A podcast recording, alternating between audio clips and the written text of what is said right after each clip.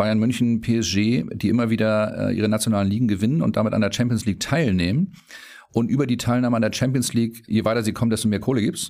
Das heißt, die haben ja einen Wettbewerbsvorsprung gegenüber allen anderen in ihren Ligen, der seinesgleichen sucht. Und ehrlich gesagt weiß ich nicht, wie man das derzeit auffangen soll. Sports Business and Players.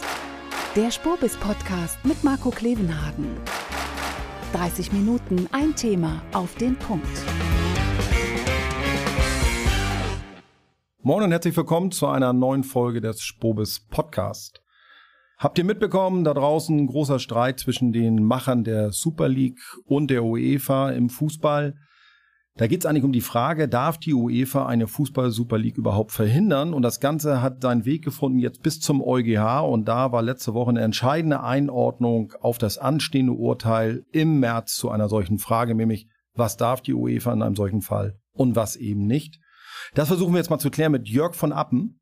Jörg ist seit 1997 als Rechtsanwalt zugelassen, hoch erfahren im Sportbusiness, unterschiedlichste Mandanten, hat jetzt seine eigene Kanzlei Blueport Legal zusammen mit den Partnern Dr. Andreas Jens und Dr. André Soldner. Kennen sich alle blendend aus, wie gesagt, im Sportbusiness. Perfekter Ansprechpartner für ein etwas komplexes Thema, aber es lohnt sich zuzuhören, weil es geht, wie gesagt, den gesamten europäischen Sport an. Viel Spaß damit.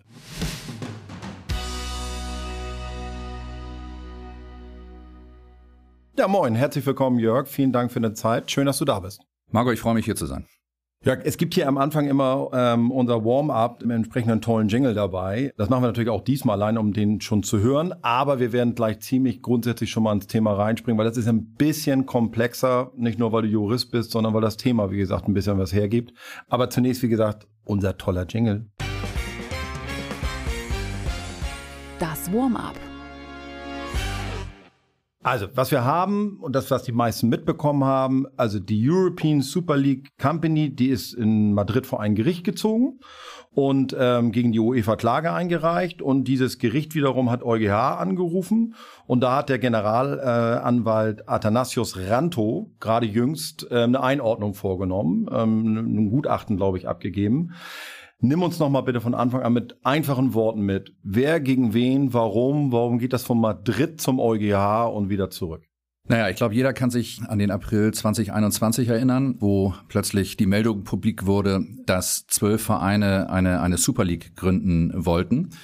Äh, daraufhin haben äh, UEFA und äh, viele Vereine und viele Fans und viele Stakeholder im Fußball massiv protestiert, ähm, so dass äh, sich äh, von den zwölf Vereinen insgesamt neun relativ schnell zurückgezogen haben und die UEFA hat den verbliebenen drei Vereinen dann mit massiven Sanktionen gedroht.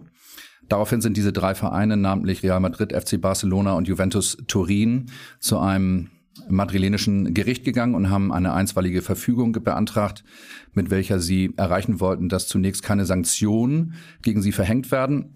Darüber hinaus hat die äh, Super League Company ist diesem, ist diesem Streit beigetreten und hat äh, gemeinsam mit den drei Vereinen letztendlich bei dem Gericht in Madrid ein, ein paar Vorlagefragen vorgelegt, nämlich darf die UEFA das eigentlich? Also das ist das, was unterm Strich da steht.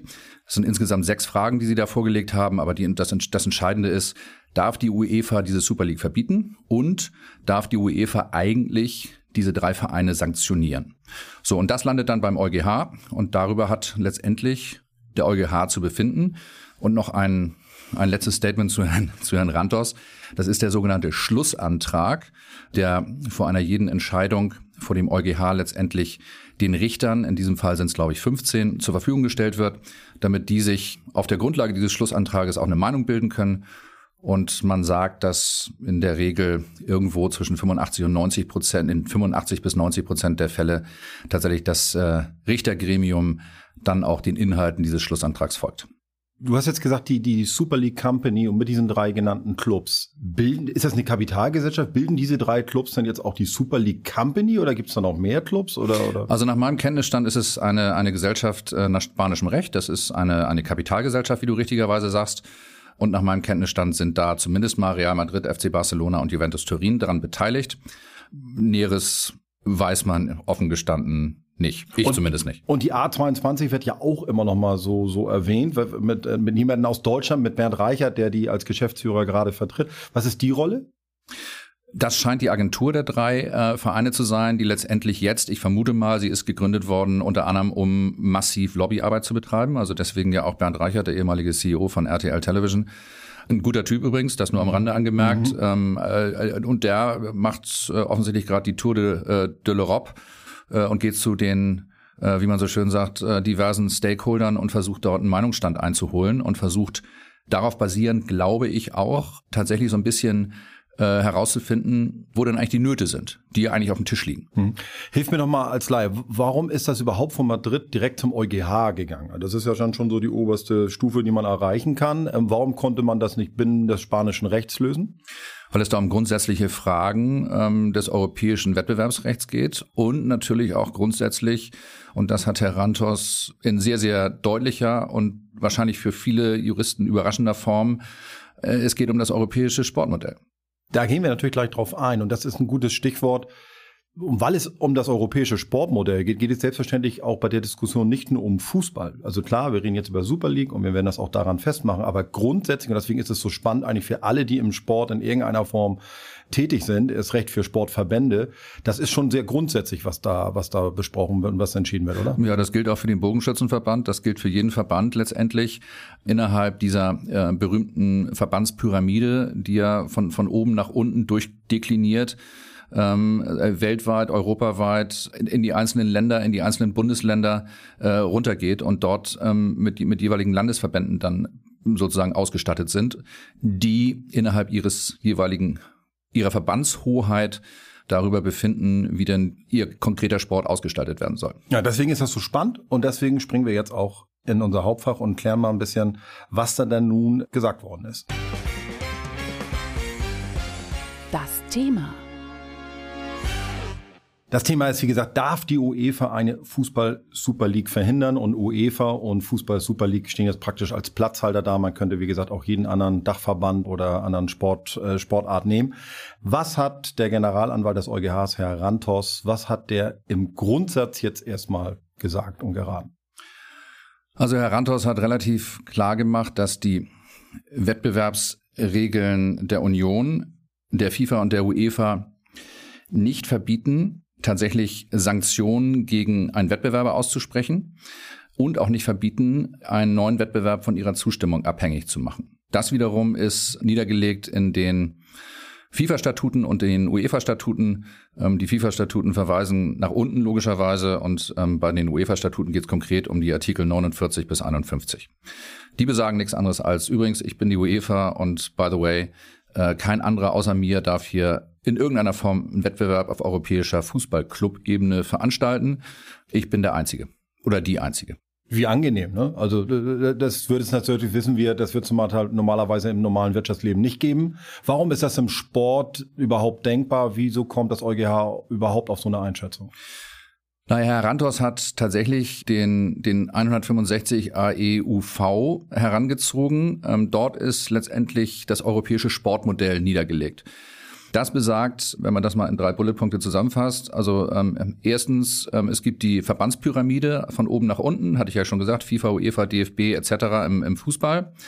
Er soll für, für Chancengleichheit sorgen. Also äh, mein Verein, die Spielvereinigung Blankenese, soll in der Lage sein, auch Champions League zu spielen, wenn sie sich entsprechend sportlich äh, qualifizieren.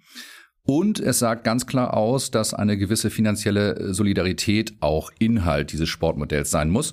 Das heißt nichts anderes als das, was oben verdient wird, nach unten auch verteilt werden soll. So, damit wir das auch nochmal klar haben. Selbstverständlich könnte eine Super League privat organisiert werden außerhalb dieses Sportsystems. Also das, das, dann, das kann nicht verboten werden. Nein, das können Sie nicht verbieten. Äh, Sie, Sie wollen zwar die Zustimmung haben, aber natürlich unter der Prämisse, dass Ihre Mitgliedsverbände beziehungsweise in dem Fall Mitgliedsvereine ähm, dann äh, nur dann teilnehmen dürfen, wenn Sie die UEFA in diesem Fall zustimmt.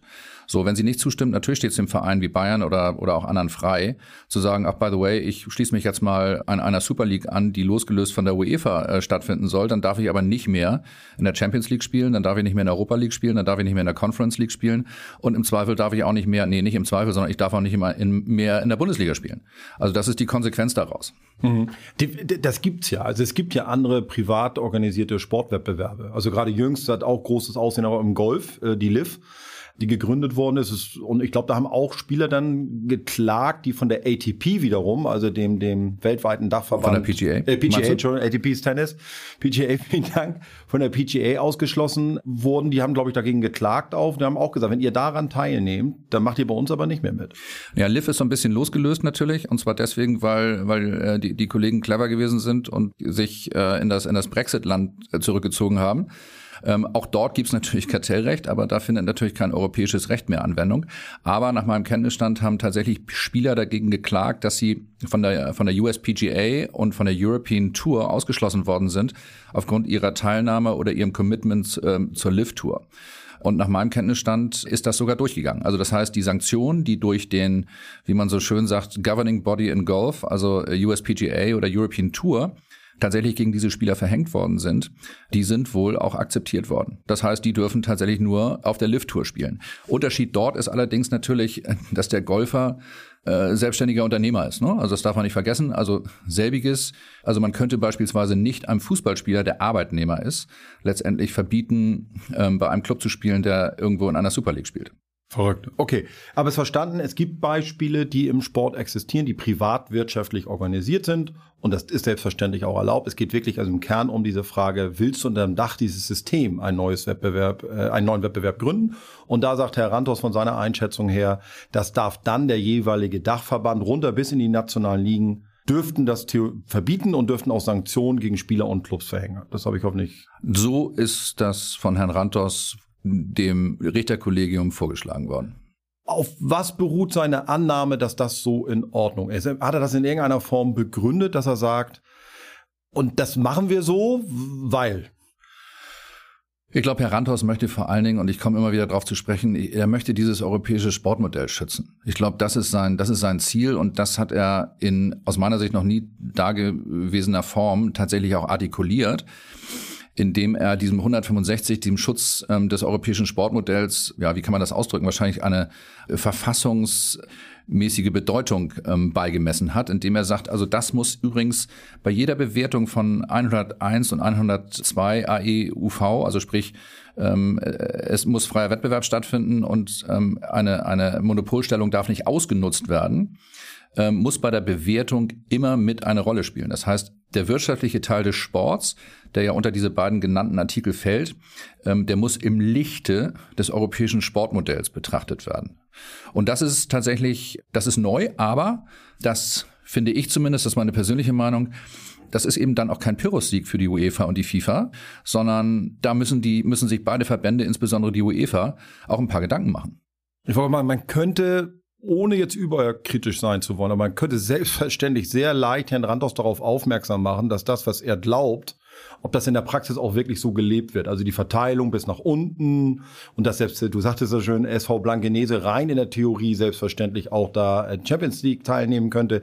Ja, in der Theorie ist das so, das ist aber sehr theoretisch. Also nämlich die Art der Geldverteilung, die durch die Dachverbände stattfindet, könnte man ja auch argumentieren, die bringen eher die nationalen Ligen bis nach unten durcheinander, weil die Geldverteilung eben nicht gleichmäßig ist und vielleicht ja, gerecht ist ja mal ein großes Wort, aber es kriegen halt einige weniger ab. Ist das nicht irgendwie, müsste man das nicht mit reinnehmen? Also ich will darauf hinaus, das, was da jetzt gesagt worden ist, mag in der Theorie total schön klingen wir diejenigen, die aus dem Sportbusiness kommen, könnten natürlich auch zu einem anderen Ergebnis kommen, oder? Naja, also man muss sich ja nur die, die einzelnen nationalen Ligen mal angucken und äh, muss sich mal angucken, wer wird denn eigentlich Meister, wie oft hintereinander und so weiter und so fort. Also ähm, offen gestanden, also finanzielle Solidarität sehe ich da im ersten Schritt mal gar nicht. Also und das ist auch ein Riesenproblem ähm, des europäischen Fußballs. Ähm, die, die findet aus meiner Sicht findet die nicht statt. Es ist ja auch logisch, denn ähm, die Vereine, die sich sozusagen äh, über ihre nationalen Ligen, also ich nenne jetzt einfach mal ähm, äh, Bayern München, PSG, die immer wieder äh, ihre nationalen Ligen gewinnen und damit an der Champions League teilnehmen, und über die Teilnahme an der Champions League, ähm, je weiter sie kommen, desto mehr Kohle gibt's. Ne? Das muss man ja auch mal ganz klar mhm. sagen. Und die kommen in der Regel ziemlich weit. Das heißt, die haben ja einen Wettbewerbsvorsprung gegenüber allen anderen in ihren Ligen, der seinesgleichen sucht. Und ehrlich gesagt weiß ich nicht, wie man das derzeit auffangen soll. Insbesondere, und ich glaube, das ist auch so ein bisschen der Anknüpfungspunkt der, der Super League gewesen. Alle sagen, ja, ja klar, die wollen nur zusätzliche Kohle verdienen und so weiter und so fort. Ja, das mag stimmen, aber unterm Strich ist es doch so, dass die Super League nur deswegen entstanden ist, weil die UEFA selbst verschuldet, aus meiner Sicht, ihre Wettbewerber immer mehr ausgebaut hat. Also die Champions League, ganz ehrlich, das war mal der Europapokal der Landesmeister, um jetzt mal ganz weit nach hinten zu gehen. Und wie der Name schon sagt, da hat der Landesmeister dran teilgenommen.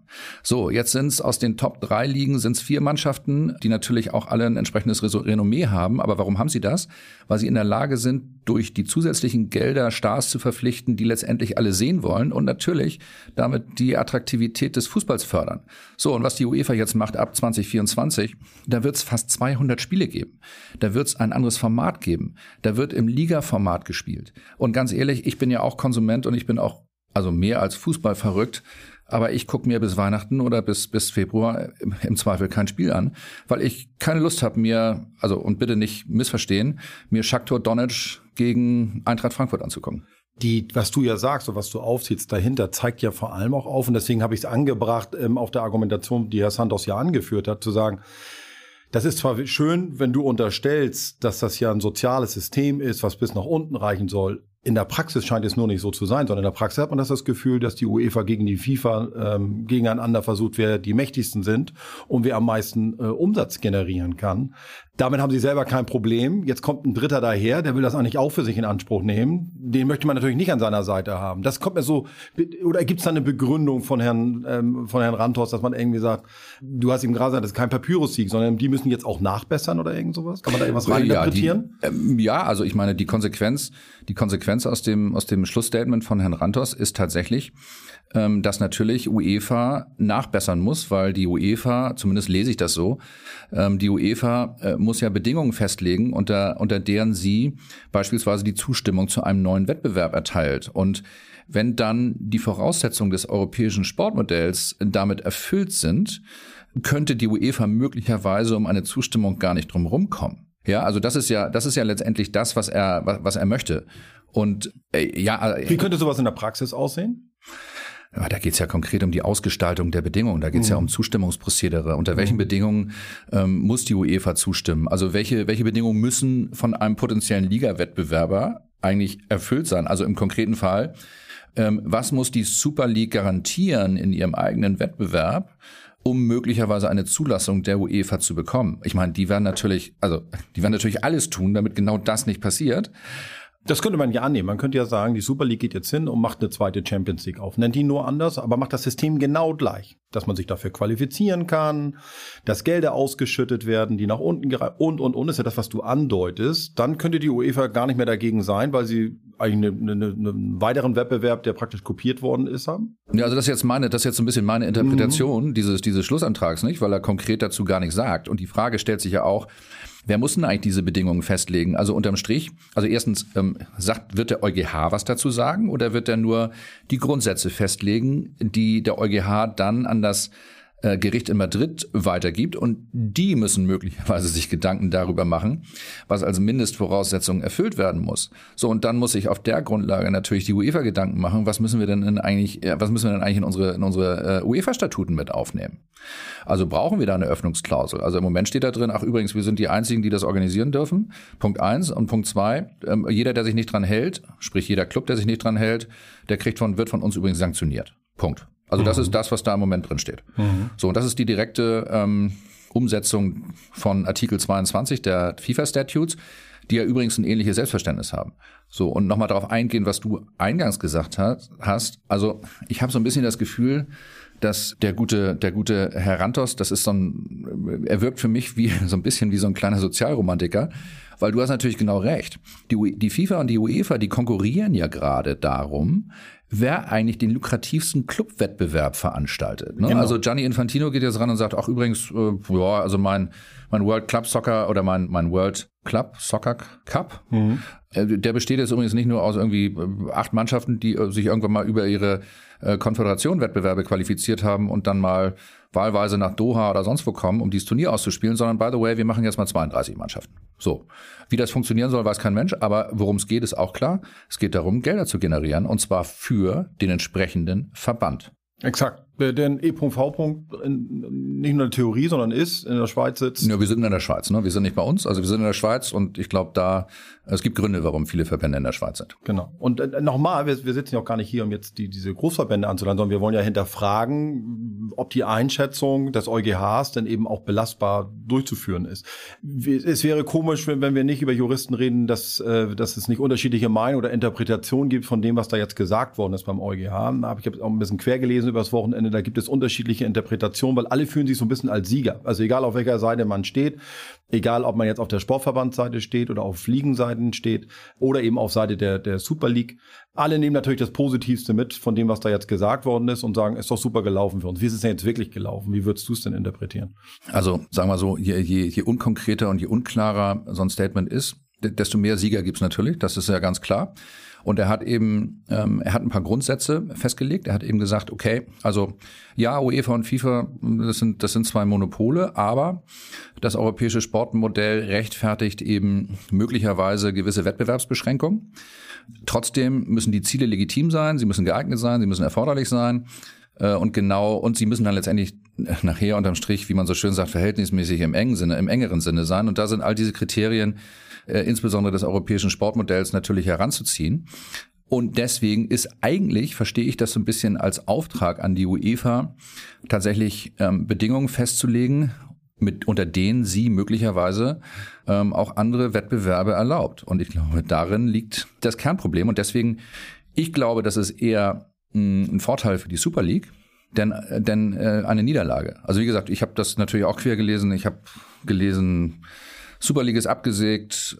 Ich habe gelesen, äh, große Niederlage. Ich habe äh, unseren DFB-Präsidenten gelesen, der sagt, ähm, das ist ein, ein Riesenerfolg für das äh, europäische Sportmodell. Es wäre eine Katastrophe gewesen, wenn das in irgendeiner Form in Frage gestellt wird. Nichtsdestotrotz. Ich habe aber auch gelesen, man muss das Ergebnis zwischen den Zeilen lesen, dass man erkennen kann, dass es eher ja, das versuche ich ja gerade. genau, ich wollte dich nochmal anreizen. Nee, nee, nee, nee, aber das, äh, das, ja. also ich glaube, es gibt keinen eindeutigen Gewinner.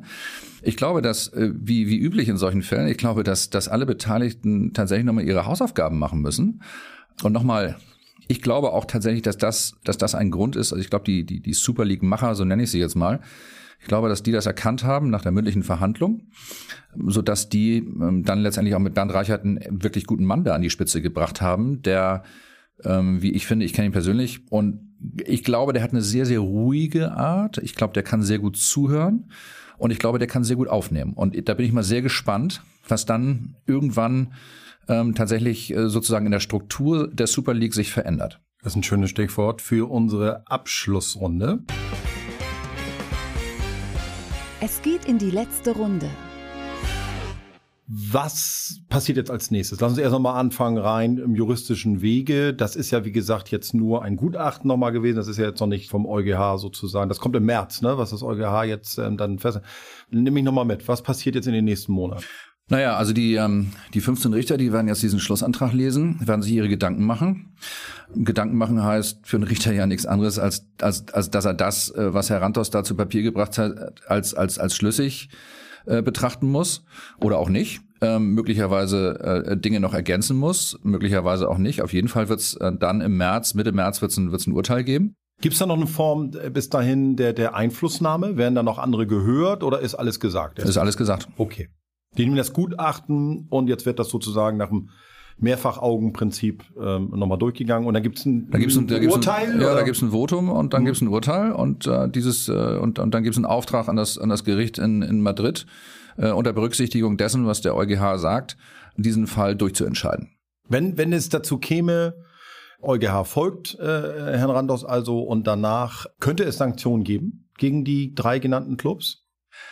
Da die Sanktionen oder der Weg zu den Sanktionen eigentlich äh, unbestimmt ist, würde ich sagen, dass das wenig erfolgversprechend ist. Ich glaube, dass das Gericht in Madrid, also immer abhängig davon, was tatsächlich der EuGH dann sagt, ähm, dass die eher sagen werden, pass mal auf, äh, wenn ihr Sanktionen verhängt, dann müsst ihr äh, tatsächlich erstmal konkrete konkrete Bedingungen mit in eure Statuten aufnehmen, die da sagen, also wenn das passiert, dann wird das sanktioniert. Also da steht ja mehr oder weniger nur drin, können sanktioniert werden. Ja, aber worin besteht denn die Sanktion? Also, äh, die haben ja gedroht mit, eure Spieler dürfen nicht mehr mit zu den Nationalmannschaften, ähm, ihr dürft nicht mehr in den nationalen Ligen spielen und so weiter und so fort. Das ist aber insgesamt viel zu unbestimmt. Und da ist, glaube ich, die UEFA aufgefordert, tatsächlich noch ein bisschen nachzuliefern die große Herausforderung dabei für die UEFA ist ja und auch die nationalen Ligen, wo die Clubs ange zu denen die Clubs angehören, man möchte die drei genannten Clubs ja ungern ganz von sich schicken. Also die, die sind ja gute Umsatzbringer. Also das sind ja, ja eine, der, also eine, der, berühmtesten und, und, populärsten Clubs überhaupt. Ähm, also wenn man die mal kurz aus Ligenverband oder einem Wettbewerbenverband ist, man schadet sich auch gleichzeitig selbst. Ne? Man schadet sich definitiv gleichzeitig selbst. Ich glaube trotzdem, also die, die, die Schwierigkeit wird auch so ein bisschen für die Super League äh, darin bestehen, es sind im Moment nur drei Clubs und die Schwierigkeit wird darin bestehen, gerade die englischen Mannschaften davon zu überzeugen, wieder mitzumachen. Ich glaube, darin besteht, weil äh, offen gestanden, der Premier League, das, äh, die Premier League ist die einzige Liga, die wirklich gut funktioniert. Ja, da gibt's Wettbewerb, da können sieben oder acht Mannschaften können Meister werden jedes Jahr. Die sind natürlich finanziell allen anderen voraus, also die haben eigentlich gar keine Sorgen und Nöte. Die Sorgen und Nöte betreffen Real Madrid, FC Barcelona, Juventus Turin, und, und möglicherweise PSG ja. und möglicherweise äh, haben die Bayern auch irgendwann mal keine Lust, ja. zum 20. Mal deutscher Meister zu werden. Was kann die Super League oder die Vertreter der Super League von ihrer Warte aus jetzt noch machen und sich darauf vorzubereiten, was da jetzt im März kommen wird und was könnten nächste Schritte überhaupt noch sein? Welche Möglichkeiten haben sie denn überhaupt noch? Also das Statement von Bernd Reichert besagt ja nichts anderes, als dass äh, Herr Rantos festgestellt hat, dass FIFA und UEFA äh, äh, Monopolstellung äh, haben und dass sie aufgefordert sind, ähm, tatsächlich auch das eine oder andere, insbesondere Sanktionen und warum, weshalb, wieso, tatsächlich nochmal zu überdenken. Ich glaube, dass A22 weitermachen wird. Die werden sich weiter mit, mit, mit Stakeholdern im Fußball äh, unterhalten und die werden versuchen, ein Liga-Format dann vorzuschlagen. Also das kann man ja auch machen, also jetzt mal unabhängig von dem äh, vom EuGH oder von vom äh, von der Entscheidung des Gerichts in Madrid. Ich glaube, die werden feintunen. So und und werden müssen die ihre, dass ich dich unterbreche, Jörg, müssen die ihre Argumentationsketten äh, vielleicht überdenken? Müssen die vielleicht von der anderen Seite her argumentieren? Also das Monopol die, die Argumentation offensichtlich hat sich nicht verfangen beim EuGH. Nee, also ich würde mich tatsächlich darauf konzentrieren jetzt, die auf den, auf den 165 würde ich mich konzentrieren und sagen, hier, das ist das europäische Sportmodell. Wenn ich die Voraussetzungen erfülle, ja, dann muss die UEFA mich zulassen. Also darum, darum, ging, darum geht's ja so ein bisschen, ja. Und also wenn ich äh, Auf- und Abstieg gewährleiste, wenn ich gewährleiste, dass äh, äh finanzielle Solidarität stattfindet. Also das kann man ja machen, indem man durchaus sagt, ich lasse bestimmte Gelder auch den Verbänden zukommen ähm, ich lasse es. Äh, ja, und das festzulegen scheint ja sehr bunt zu sein. Also die total UEFA und die FIFA macht das ja auch, wie, wie es ja, ihnen ja. gefällt, mehr oder Das ist ja Gießkannenart, mehr oder weniger. Ähm, das muss man ja auch sagen. Aber also da kann man natürlich noch ein bisschen was feintunen. Spannend. Was ist deine persönliche Einstellung zum Abschluss? Letzte Frage. Glaubst du, dass sowas wie die Super League kommen wird? Ist das, ist das realistisch jetzt noch oder glaubst du, das ist, ist ein Abgesang auf so ein Thema? Mm, also ich glaube, ich glaube nicht, dass die Super League sich erledigt hat. Ich glaube, die Diskussionen werden, werden weitergehen. Nochmal die große Herausforderung für die Super League wird sein, die englischen Vereine davon zu überzeugen, mitzumachen. Ohne die macht es keinen Sinn. So, und also ich, ein Abgesang auf die Super League, nein. Die Super League findet statt, auch nein. Das ist irgendwo irgendwas in der goldenen Mitte und es hängt so ein bisschen von, von A22 und den Clubs ab was für ein Modell sie jetzt entwickeln, letztendlich. Weil die Probleme des europäischen Fußballs sind ja nicht vom Tisch. Ja, also nochmal, das Thema finanzielle Solidarität, das ist, steht auf dem Papier.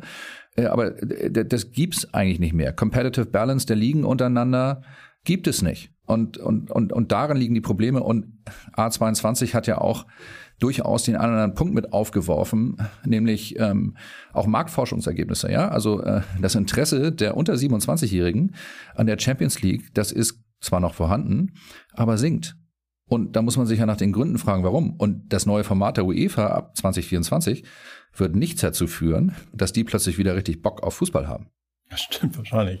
Jörg, war super interessant. Äh, vielen Dank fürs Ausleuchten des dann doch sehr bisschen speziellen Themas, aber ich glaube, wir konnten ein bisschen deutlich machen, warum das für den gesamten Sport so interessant ist. Und das Thema an sich äh, bleibt natürlich spannend, beobachten wir und äh, spätestens ab März sprechen wir wieder miteinander. Ich danke dir. Margot, vielen Dank.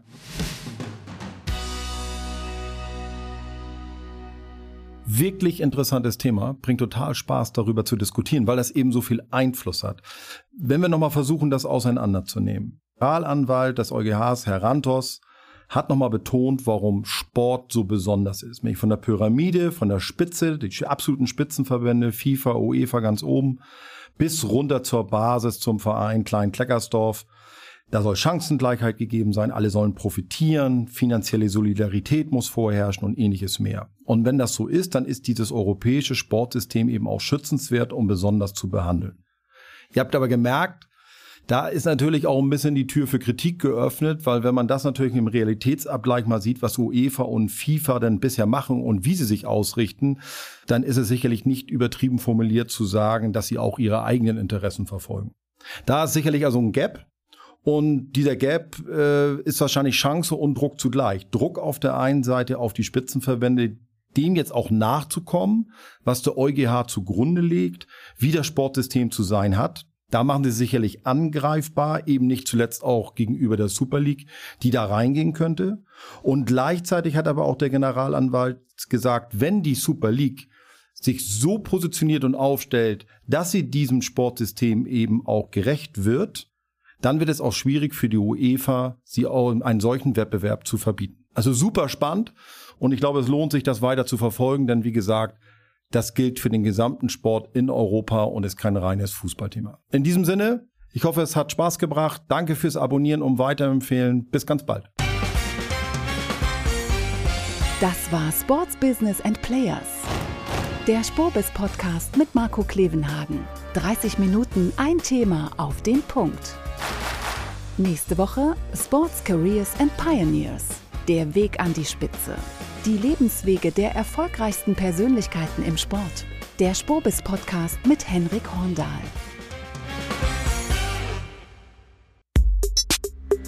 Der Spobis Podcast ist eine Produktion von Maniac Studios.